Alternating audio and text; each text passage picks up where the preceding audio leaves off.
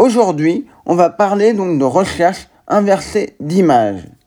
Le principe est simple, vous prenez une image, vous la mettez dans un moteur de recherche comme Google, et il va essayer de voir s'il la retrouve sur d'autres sites. C'est quelque chose d'extrêmement utile qui va vous permettre de potentiellement retrouver la source d'une image, de savoir si une image a pu être trafiquée, puisqu'il peut retrouver une autre version d'une image qui n'est pas altérée. Si vous voulez savoir si une image a été altérée ou non, il y a des outils spécifiquement faits pour ça, mais on y reviendra dans un prochain épisode.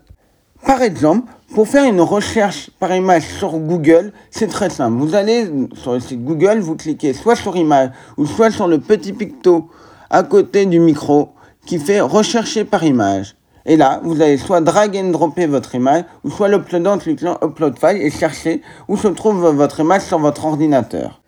Google vous propose même à ce jour, et ça peut peut-être changer, de pouvoir chercher dans l'image une partie de cette image. Par exemple, vous avez dans l'image quelqu'un qui porte une montre, vous voulez savoir quel est le modèle de la montre, il suffit de resizer sur l'image de la montre et il est possible qu'il vous trouve quelle est la marque de cette montre et même le modèle. Google n'est évidemment pas le seul outil pour faire de la recherche inversée d'images. Beaucoup de moteurs de recherche ont ces fonctions. On peut notamment citer Yandex. Yandex est un moteur de recherche russe qui peut être parfois bien plus performant que Google dans la recherche d'images. On peut aussi citer Bing de Microsoft ou encore Baidu qui est un moteur de recherche chinois.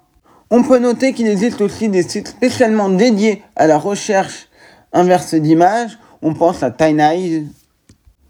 Enfin, on peut citer d'autres outils qui sont un tout petit peu différents comme PMICE. PMICE est un outil qui est assez flippant.